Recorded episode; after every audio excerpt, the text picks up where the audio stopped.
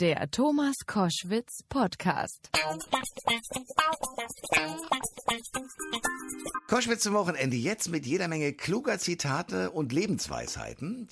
Äh, denn diese hat der Historiker, Soziologe und Bestsellerautor Dr. Rainer Zietelmann für sein neues Buch zusammengetragen. Dieses Buch trägt den Titel Die Kunst des erfolgreichen Lebens. Weisheiten aus zwei Jahrtausenden von Konfuzius bis Steve Jobs. Ja, zunächst mal herzlich willkommen, Dr. Zietelmann. Hallo, freue mich wieder da zu sein. Ja, jetzt haben Sie ein neues Buch geschrieben, Die Kunst des erfolgreichen Lebens. Wenn Sie jetzt sozusagen diese Zitate für sich sehen und sagen, ähm, ad hoc, was hat Sie am meisten inspiriert aus den Zitaten, die Sie zusammengetragen haben? Das ist, sind ja zu ganz äh, vielen verschiedenen Bereichen. Also zum Beispiel das Thema Entscheidungen treffen. Das finde ich ein ganz wichtiges Thema für viele Menschen auch. Ja, habe hier zum Beispiel so ein Zitat von Warren Buffett, von dem Investor der sagt, einer meiner Freunde hat 20 Jahre lang auf die perfekte Frau gewartet. Als er ihr begegnet ist, musste er leider feststellen, dass sie nur auf den perfekten Mann wartete. ja, das ist also, das könnte fast ich sein in der Beziehung, aber nur da. Ansonsten bin ich jemand, der sehr schnell Entscheidungen trifft. Ja, und äh, darum geht es ja oft im Leben. Viele Menschen haben Probleme damit, Entscheidungen zu treffen. Das fängt ja schon manchmal beim Essen an, ja, dass die dann irgendwo zehn Minuten überlegen und wieder das und schicken den Kellner noch mal weg. Ja, und da sage ich, äh, du, du besser schnell entschieden als perfekt gezögert. Hm. Und äh, man kann auch den Entscheidungsmuskel trainieren. Das ist meine These. Aha, ja? und nämlich wie? Naja, fangen wir ruhig mal beim Essen an, dass man sagt, die nächsten Male dann bestelle ich in 30 Sekunden, auch wenn es dann vielleicht nicht so das Perfekte ist. Aber wir wissen sogar aus der Wissenschaft heute, das hat man untersucht, dass jemand, der lang braucht, um eine Entscheidung zu treffen, deshalb nicht eine bessere Entscheidung trifft. Dass manchmal sogar kürzere Entscheidungen besser sind und das hat was damit zu tun mit dem Bauchgefühl und mit der Intuition. Auf die man sich verlassen kann. Äh, ja, mehr auf jeden Fall als viele Menschen denken. Manche denken ja, das ist so was Irrationales oder etwas Mystisches, ja. Aber da habe ich auch ein paar Zitate drin. Zum Beispiel von dem großen Denker Polanyi.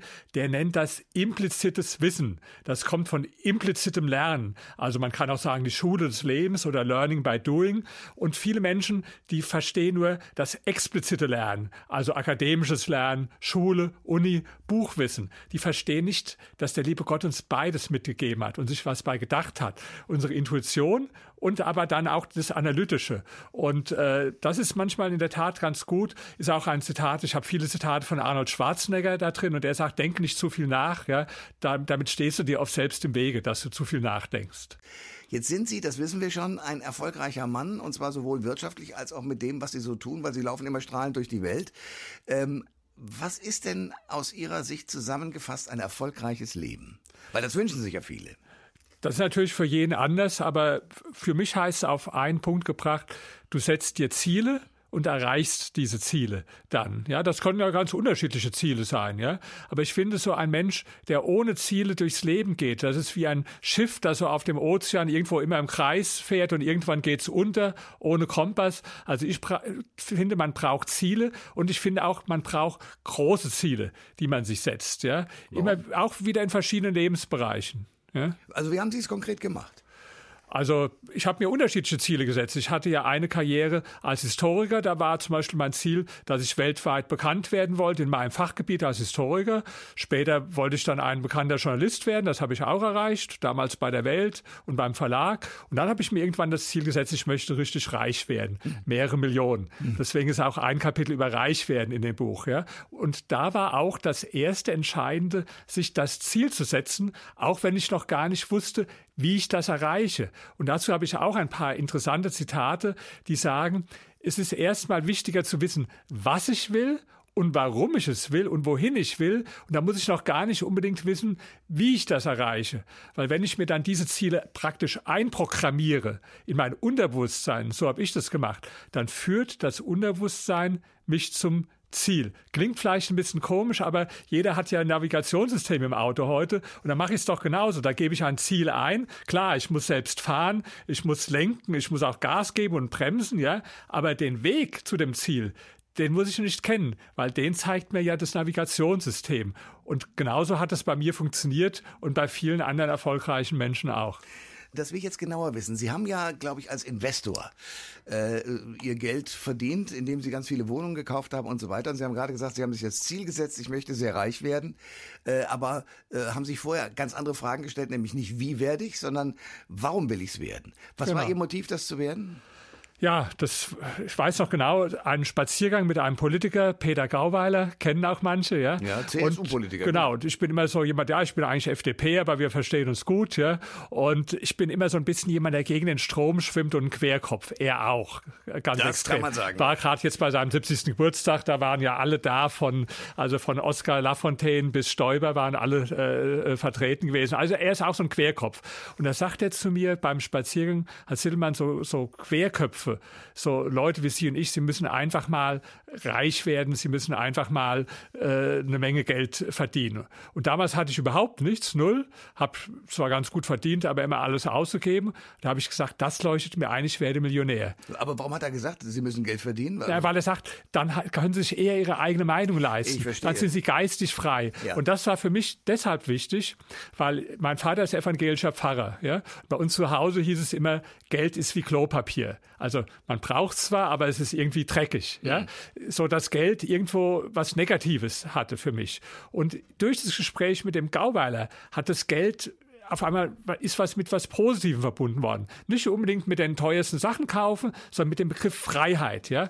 Und das war für mich schon eine ganz große Motivation, dass ich sage, okay, wenn ich finanziell unabhängig bin, bin ich frei, kann ich das tun, was ich auch zu Hause gelernt habe, gegen den Strom schwimmen, Nonkonformist sein. Und dann gebe ich zu, war noch ein anderer Grund, sage ich ganz ehrlich, wo ich jung war, habe ich hier in äh, äh, Darmstadt gewohnt. Da war ich eigentlich immer bekannt, dass ich so die hübschesten äh, Mädchenfreundinnen hatte. Habe aber schon gedacht, Mensch, wenn du mal älter bist, ja, und du bist dann vielleicht angenommen Busfahrer oder so, dann wird das schon ziemlich schwierig sein, dass du dann die jungen hübschen Freundinnen hast. Und dann ist es vielleicht besser, ja, wenn du dann Bentley fährst, als wenn du dann mit dem Bus fährst oder mit dem oder, oder auf dem verrosteten Fahrrad daherkommst. Okay, ja. ja, ich verstehe. Das hat also auch durchaus einen Attraktivitätsprozess. Ja, das da muss man ganz ehrlich sagen. Das ist einfach so. Ja. ja. Okay, und dann haben Sie gesagt, jetzt gehe ich es an und Sie haben vorhin gesagt, das geht dann wie bei einem Navigationssystem, also man muss den Weg nicht genau kennen, trotzdem funktioniert Wie hat es denn dann bei Ihnen funktioniert? Also was ist denn dann passiert?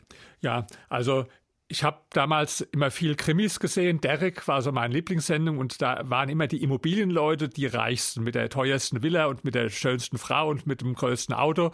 Und ich war ein bisschen naiv. Ich wusste äh, davon gar nichts von Immobilien, aber irgendwo habe ich gedacht, also vielleicht ist Immobilien ein Weg, okay. ohne was davon zu wissen. Ja. Und habe dann angefangen, mich damit zu beschäftigen. Ich war dann mal bei einem Maklerseminar und dann habe ich gesagt, hm, die verdienen viele sogar weniger als du. Ist vielleicht nicht so richtig, aber habe mich da reingekniet, habe dann auch meine erste Wohnung gekauft, habe dann auch äh, äh, angefangen, selbst welche zu verkaufen, nebenberuflich alles noch und bin dann so auf diesen Immobilientrip gekommen. Und später habe ich dann die führende PR-Agentur in Deutschland aufgebaut, die sich mit Immobilien beschäftigt hat. Also wir waren deutschlandweit Marktführer, habe da als Unternehmer sehr viel Geld verdient und habe dann angefangen zu äh, investieren auch im Immobilienbereich in Berlin, was natürlich eine tolle Zeit zum äh, Investieren war, weil da, wo ich angefangen habe, da war es noch sehr billig und da wollte es auch keiner machen. Okay. Sie sind äh, Soziologe und Journalist und eben auch Investor und, und damit Unternehmer. Ähm, was hat Sie denn bewogen zu sagen, ich gehe mal durch alle Zitate, die mir so unterkommen und mache daraus ein Buch? Und zwar ja nicht nur ein Buch nach dem Motto, ich erkläre mal, wie Zitate sind, sondern Sie haben ein richtiges Lehrprogramm daraus gemacht. Ja, weil ich einfach denke, diese ganzen Menschen, also das fängt ja bei mir an von Denkern wie äh, Konfuzius äh, oder Cicero und geht dann über äh, äh Goethe bis aber auch zu Warren Buffett oder zu Steve Jobs. Oder, oder Mick sagt, Jagger. Sogar, äh, ja. Mick Jagger, äh, zum Beispiel ein Lieblingszitat von mir, You can't always get what you want, but if you try sometime, you get what you need. Mal ein Beispiel, da lohnt sich ja drüber nachzudenken. Also du kannst nicht immer alles kriegen, was du willst, aber bemühe dich öfters mal drum, dann kriegst du, was du brauchst. Ja? Und im übertragenen Sinn, also wenn sich jetzt jemand ein großes Ziel setzt, zum Beispiel im finanziellen Bereich und sagt, ich möchte 10 Millionen haben, ja, vielleicht erreicht er es nicht, vielleicht hat er am Schluss nur fünf, aber ist doch auch toll. Hätte er die fünf denn bekommen, wenn er sich nicht die zehn vorgenommen hätte vorher, ja? ja und okay. äh, das, das heißt also, ich habe einfach äh, selbst ja, da ich so viele verschiedene Sachen in meinem Leben gemacht habe, also Historiker, als Soziologe, aber dann auch als Unternehmer und Investor, da habe ich mich auch mit ganz vielen verschiedenen Menschen beschäftigt und deswegen ist also diese Mischung, die wird den einen oder anderen überraschen, so ein Bildungsbürger rümpft vielleicht ein bisschen die Nase und sagt, Goethe und Arnold Schwarzenegger, passt das überhaupt zusammen? Und hier der Steve Jobs und Cicero, das ist doch alles eine ganz komische Mischung. Nee, das ist genau die richtige Mischung, weil das sind alles kluge, erfolgreiche Menschen, die uns alle etwas zu sagen haben. Und ich habe dann so ein 20-Wochen-Programm draus gemacht, 20 Kapitel, wo man am Schluss dann auch konkrete Tipps bekommt und sagt, am besten setzt du dich mit anderen zusammen in einer kleinen Erfolgsgruppe und diskutierst immer ein Thema. In einer einen Woche vielleicht geht es mal um Selbstvermarktung zum Beispiel, ja, wichtiges Thema. Oder in der anderen Woche um Gesundheit, in der anderen Woche um Finanzielles. Es gibt ja so viele unterschiedliche Themen. Und dann nehme ich die Zitate nur als Ausgangspunkt, um über mich und meine Ziele nachzudenken, gerne auch mit anderen, mit Freunden, die genau das Gleiche wollen und diskutiere darüber. Sie haben schon Arnold Schwarzenegger genannt. Was weiß denn Arnold Schwarzenegger mehr als beispielsweise so ein Mann wie Goethe? Also ähm, beide, die haben lustigerweise einige Gemeinsamkeiten. das denkt man gar nicht. Aber Goethe war ja in den unterschiedlichsten Bereichen sehr erfolgreich. Ja? Und, und Arnold Schwarzenegger war das auch. Ja? Und ähm, das ist im Grunde genommen, nehmen wir mal den Schwarzenegger, warum der so oft vorkommt in dem Buch. Der kommt ja aus einem kleinen Dorf in Österreich, aus eher äh, bescheidenen Verhältnissen. Vater war Polizist. Ja? Und sagt dann mit 13, 14, ich werde der berühmteste Bodybuilder aller Zeiten. Und da haben haben die Leute gesagt, also der spinnt. Das war ja noch was äh, völlig äh, Abwegiges äh, damals, ja. So, dann hat er das aber erreicht und dann sagt er, ich werde einer der bestbezahlten Hollywood-Schauspieler der Welt. Da haben alle gesagt, also mit deinem komischen Körper, sowas gab es mal in den 50er Jahren, wo es die Herkules-Filme gab, aber das will heute keiner mehr sehen. Und der komische Name Schwarzenegger kann keiner aussprechen und dein Akzent, du kannst ja nicht mehr richtig Englisch und sowieso ist noch nie eigentlich ein Europäer in Hollywood ganz groß rausgekommen. Aber er hat sich das Ziel gesetzt, hat alles, hat gelernt, gelernt, gelernt und am Schluss war er tatsächlich einer der drei bestbezahlten Hollywood-Schauspieler. Allein mit seinem Film Twins hat er 20 Millionen verdient. Und dann irgendwann hat er gesagt, ich gehe in die Politik. Ich glaube, am liebsten wäre er Präsident der Vereinigten Staaten geworden. Das ging aber leider nicht, da man dafür in den USA geboren sein muss. Aber dann hat er das Höchste auch da wieder erreicht, was man erreichen kann. Er ist nämlich zweimal zum Gouverneur von Kalifornien gewählt worden, was damals die achtgrößte Volkswirtschaft der Welt war. Und das finde ich so beeindruckend, wenn ein Mensch in so vielen verschiedenen Bereichen sich Ziele setzt und die dann erreicht, dass man sagt, da kann man durchaus was von ihm lernen. Wenn ich jetzt äh, mir so einzelne Kapitel anschaue, äh, wir sind, was wir denken, unsere Ziele bestimmen unser Leben, Erfolg durch Fokussierung, keine Angst vor Fehlern. Wie sollte man das Buch am besten lesen? Von A nach B oder sozusagen nach einzelnen Themen sortiert?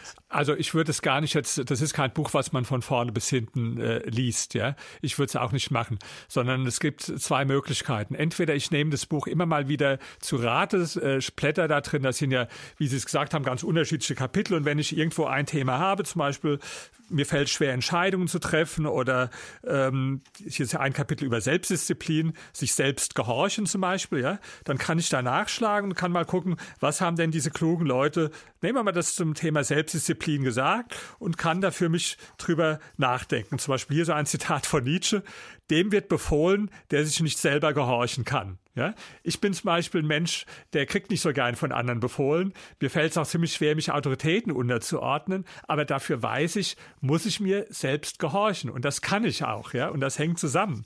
Oder hier haben wir noch äh, ein äh, tolles Zitat von, von Karl Lagerfeld, den ich auch öfter zitiere. Der sagt, die Leute sagen mir, sie sind Deutscher, sie haben viel Disziplin. Ich bin viel schlimmer. Ich bin Autofaschist, ein Diktator, der sich selbst unter Druck setzt. Ich dulde, wenn es um mich selbst geht, keine Demokratie. Es wird nicht diskutiert, ich gebe mir Befehle. Da leide ich auch nicht besonders darunter, Befehl ist Befehl, basta. Das sagt Karl Lagerfeld, ganz lustig, ja. Aber das ist also, wenn ich so ein Thema habe, kann ich darüber nachdenken und ich schreibe ja dann, das sind ja nicht nur diese Zitate, sondern das sind ja längere Kommentare, wo ich dann zum Beispiel über das Leben von Lagerfeld auch äh, etwas schreibe. Und ich würde eigentlich empfehlen, ähm, machen Sie es nicht alleine, sondern meine Idealvorstellung ist, suchen Sie sich zwei, drei Freunde, die auch motiviert sind, die Erfolg haben wollen, die irgendwie in ihrem Leben weiterkommen wollen. Und dann treffen sich jede Woche eine Stunde oder zwei und sprechen über die Zitate und über die Themen, ja, und machen, und am Ende von jedem Kapitel sind deswegen auch dann Hinweise, wo man sagt, hier ist ein Tipp, das kannst du bei dem Thema machen, hier ist auch vielleicht noch ein anderes Buch zur Ergänzung, was du noch lesen kannst. Und so würde ich das Buch benutzen. Machen Sie das auch so?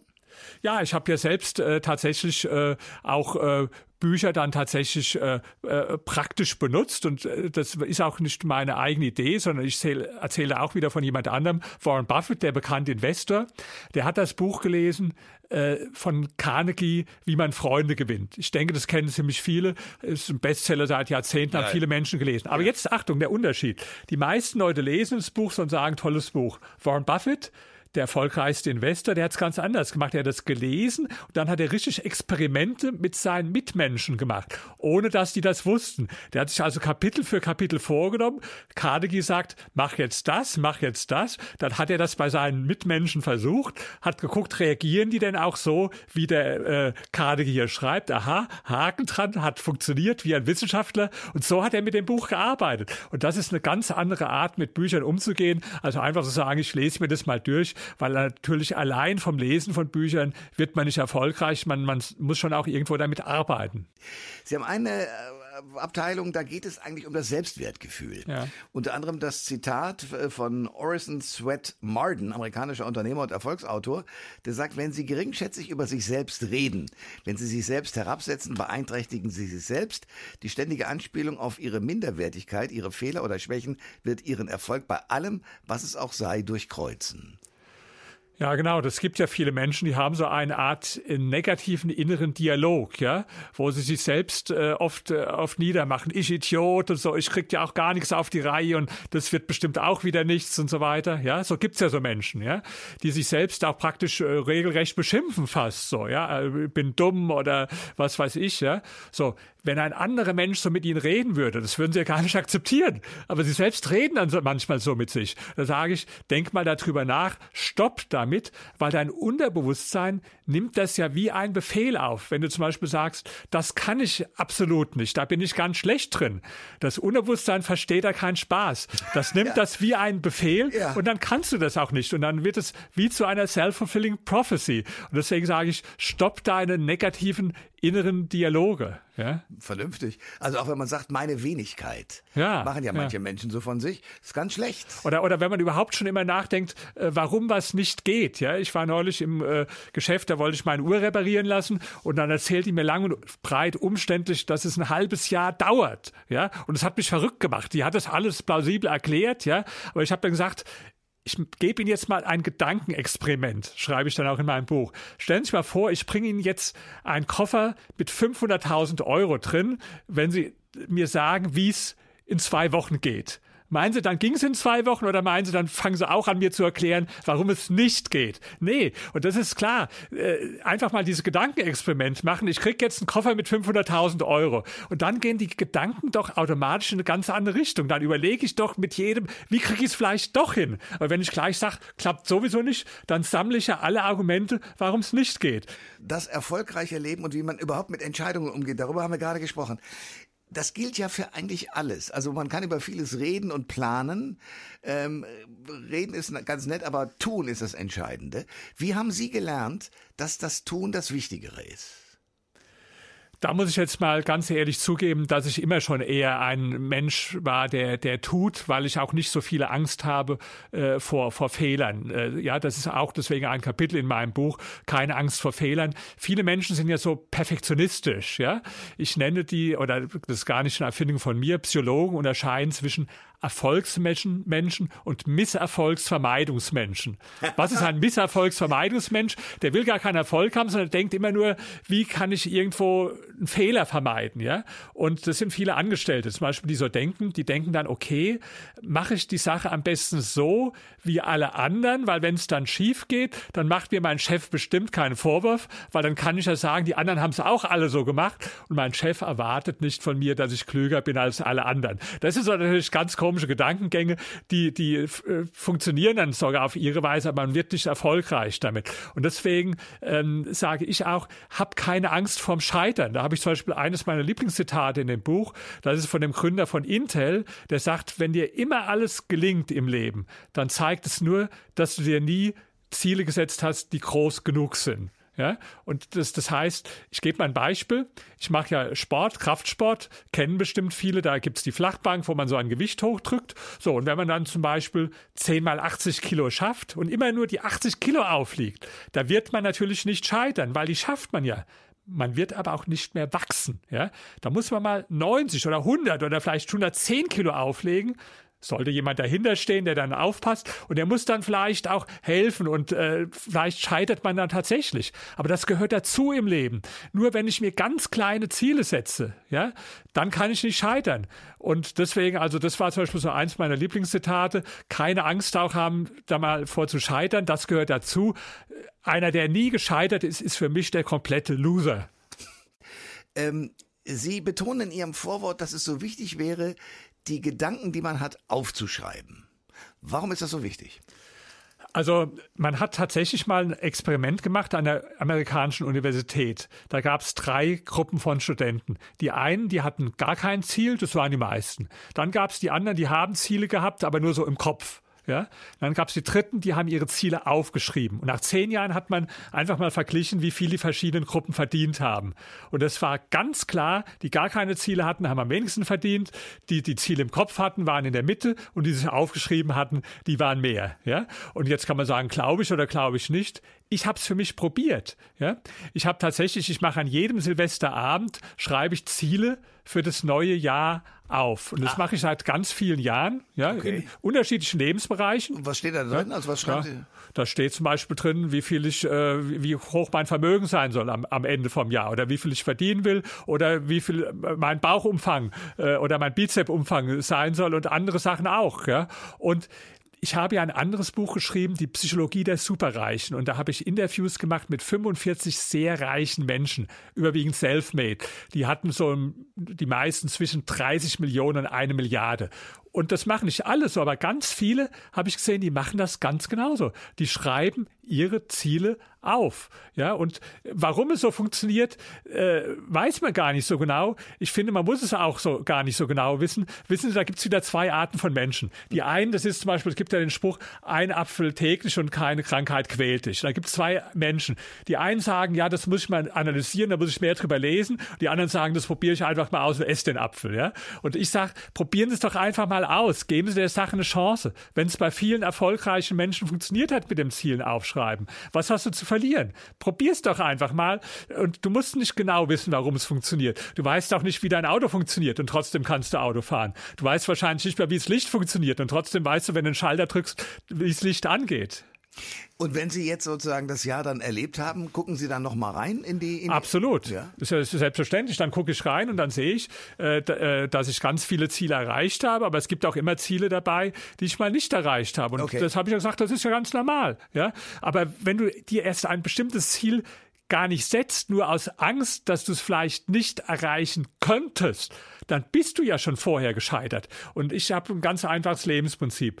Wenn es eine Sache gibt, wo im negativen Fall nichts Schlimmes passieren kann. Und im positiven Fall ganz viel Schönes. Da musst du es doch tun. Wenn ich die Leute frage, stell dir vor ein Investment, wo du 0 Euro verlieren kannst, aber eine Million Euro gewinnen kannst. Würdest du es machen? Da sagt doch jeder, selbstverständlich. Aber die gleichen Leute trauen sich dann nicht, die schöne Frau anzusprechen. Dabei, du kannst nichts verlieren. Ja? Ich habe das schon oft gemacht. Ich bin noch nie bespuckt worden, ich bin noch nie beschimpft worden. Ja? Sondern wenn man höflich, respektvoll jemanden anspricht, kriegt man immer auch eine höflich, respektvolle Antwort. Und selbst wenn die Antwort mal nicht ganz so freundlich ist, dann kann man das noch verkraften. Also es kann nichts Negatives passieren und Positives kann ganz viel passieren. Also tun. ähm, wann hat das eigentlich, also wie alt waren Sie? Waren Sie ein kleiner Junge oder später erst? Wann hat das angefangen, dass Sie diese Prinzipien äh, kennengelernt haben und gedacht haben, ich möchte das umsetzen? Also unbewusst hat das tatsächlich schon sehr früh angefangen. Ich habe zum Beispiel im Alter von acht Jahren schon einen Brief an Willy Brandt geschrieben. Nein. Ja. Okay. Und, und habe sogar eine Antwort bekommen. In meiner Autobiografie habe ich sogar die Antwort äh, abgedruckt. Das hatte ich zwischenzeitlich verloren, aber ich kenne die Witwe von dem Willy Brandt und habe gesagt, gucken Sie doch mal nach in dem Archiv, ob es da noch diesen Brief gibt und die Antwort. Und er war tatsächlich noch Nein. da. Der Brief war da und die Antwort. Was, äh, was haben Sie von, geschrieben und was haben Sie als Antwort bekommen? Ich habe ihm ein, äh, ich war damals schon also mit acht Jahren politisch politisch sehr interessiert und habe so ein Heftchen mit Karikaturen, politischen Karikaturen ihm geschickt. Und dann hat er geantwortet, das sei ja sehr ungewöhnlich, dass ein Junge in meinem Alter schon so regen Anteil nimmt äh, am politischen Leben. Und das Interessante war, ich habe ja den Brief bekommen, aber aus dem Archiv habe ich dann den Brief bekommen plus seine handschriftlichen Änderungen, weil wie immer bei Politikern hat ja ein Referent den Brief entworfen und er hat dann aber handschriftlich noch was abgeändert, ja. so dass mir also die Witzel gesagt hat, da sieht man draus, dass er den persönlich auch tatsächlich gelesen hat, weil es waren ja seine handschriftlichen Änderungen, ja. So und das habe ich später öfter so gemacht. Zum Beispiel es gibt einen ganz bekannten äh, Investor, Jim Rogers heißt der, einer der größten Investoren, der hat auch viele Bücher geschrieben. So und vor ein paar Jahren war ich in Bali im Urlaub und li liege so im Liegestuhl und lese sein neuestes Buch und da stand drin, der ist nach Singapur gezogen. Dann habe ich einfach recherchiert die Mailadresse und habe dem geschrieben, Sie kennen mich nicht, aber ich kenne Ihre Bücher, ich bin in Bali, ich bin nächste Woche in Singapur, darf ich Sie zum Abendessen einladen? Habe ich gedacht, was kann denn mehr passieren,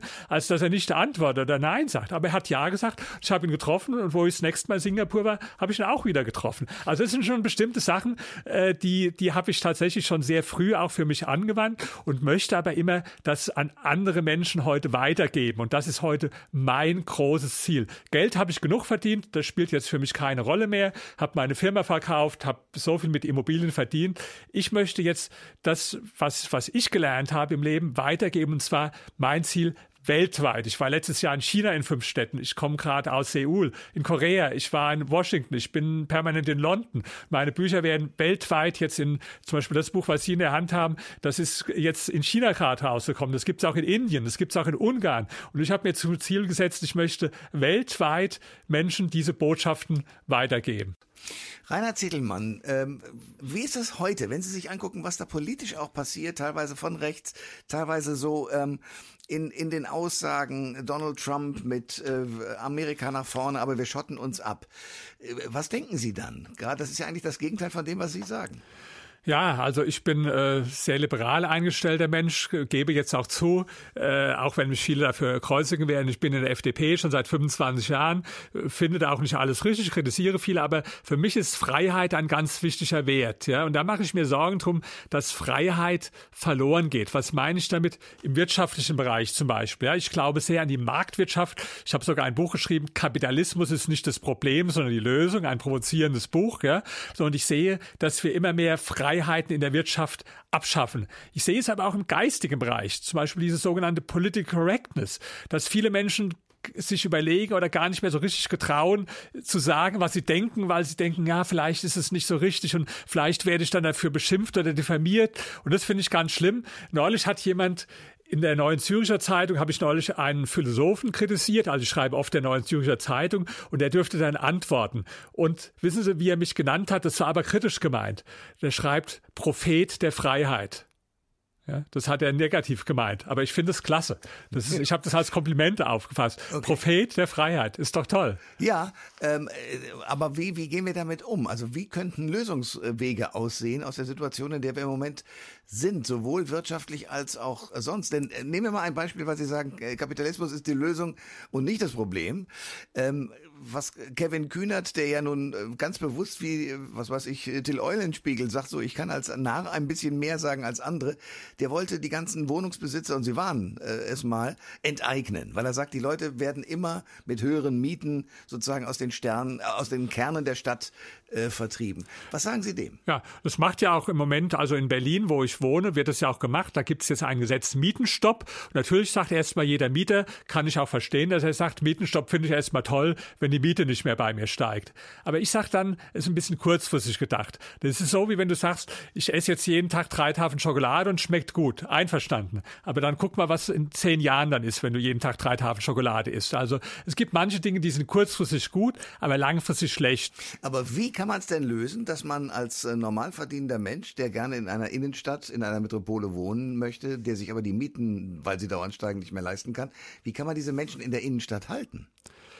Ja, also da muss ich auch was ganz ehrlich sagen, man kann auch nicht allen Menschen alles versprechen. Also in New York kann nicht jeder am Central Park wohnen und auch nicht jeder in der Fifth Avenue. Ja? Und in Berlin kann auch nicht jeder halt äh, irgendwo im Grunewald oder in Berlin Mitte wohnen. Das ist so. Ja, das klingt jetzt vielleicht erstmal deprimierend, aber es kann ja auch nicht jeder ein Bentley fahren oder ein, oder ein Porsche. Es gibt auch Leute, die ein äh, VW fahren oder ein Ford Fiesta und sind trotzdem irgendwo damit zufrieden. Ja, und ich selbst habe eigentlich immer, wenn ich Wohnungen zum Vermieten äh, gekauft habe, habe ich so auf die die Wohnung gerade gesetzt, die Normalverdiener sich gut leisten können. Also demnächst, ich überlege mir gerade so, ein, so Reihenhäuser zu kaufen äh, im Vorberlin, wo man auch nicht von diesen Gesetzen so betroffen ist, für ganz einfache Menschen und die dann auch sagen, toll, ich möchte gar nicht so den Trubel der Stadt, sondern ich, ich äh, kann mir hier ein Reihenhaus wirklich auch leisten, auch als Mieter leisten und bin damit zufrieden und diese Menschen, die gibt's auch. Ja. Ähm, Sie haben äh, gesagt, in diesem Buch gibt es auch die Möglichkeit, sozusagen ein 20-Wochen-Programm durchzuziehen. Warum 20 Wochen? weil es 20 Kapitel sind einfach, oh, ja. Und weil ich gesagt habe, äh, nimm dir wirklich jede Woche ein Kapitel vor, ja. Äh, und dann denke nach über die Zitate, mach das aber schriftlich. Ich sage immer, denke schriftlich nach. Das ist viel besser. Auch ein Tipp von Warren Buffett, der sagt, ich kann nur schriftlich gut nachdenken. Schreib dir das auf. Kenne auch viele erfolgreiche Menschen, die alle sagen, ich denke schriftlich besser nach. Und dann, wie gesagt, der Tipp, wenn Sie ein, zwei Freunde haben oder sogar zwei oder drei, dann setzen Sie sich zusammen, dann macht es auch mehr Spaß und dann diskutieren Sie darüber und nehmen sich so ein Zitat vor und sagen, was bedeutet es eigentlich für dich? Und dann nach der nächsten Woche sagen Sie, also wie, wie habe ich das jetzt umgesetzt? So, ja, habe ja schon von dem einen Bekannten von mir erzählt, der hat schon gleich umgesetzt. Also das ist immer wichtig. Äh, lesen ist gut, aber das ist ein Buch tatsächlich zum Umsetzen und deswegen sind immer diese Tipps, ein paar Tipps am Ende von jedem Kapitel, auch ein paar weiterführende Bücher, äh, weil vielleicht der eine oder andere sagt, das ist mir noch nicht erschöpfend genug. Zum Beispiel, ich habe ein Kapitel über, über Sorgen, wie man Sorgen begrenzt, ja. Das ist auch so ein ganz toller Tipp, den ich, den ich habe. Gibt ja manche Menschen, die machen sich permanent Sorgen ja. um, um, Krankheiten oder äh, so, so Hypochonder, ja. Immer ist eine Krankheit und die Beziehung und die Finanzen und Sorgen, Sorgen, Sorgen. Und da ist war ein Zitat drin, da sagte einer, ich habe mein ganzes Leben mir Sorgen gemacht und fast nichts davon ist eingetreten. Also mein Leben war voll von Unglück, das nie eingetreten ist, ja. Und für die Menschen habe ich folgenden Tipp, so auch in dem Buch.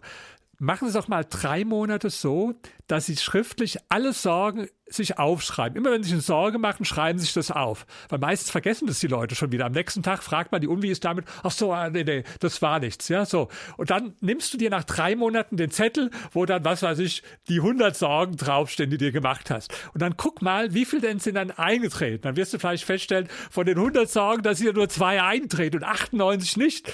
Und dann jetzt die Folgerung. Wenn das in der Vergangenheit so war, dann ist vielleicht in der Zukunft auch so. Und dann relativieren sich schon manche Sorgen wieder. Also Sie sehen, da sind so ein paar ganz praktische Tipps drin, die auch funktionieren.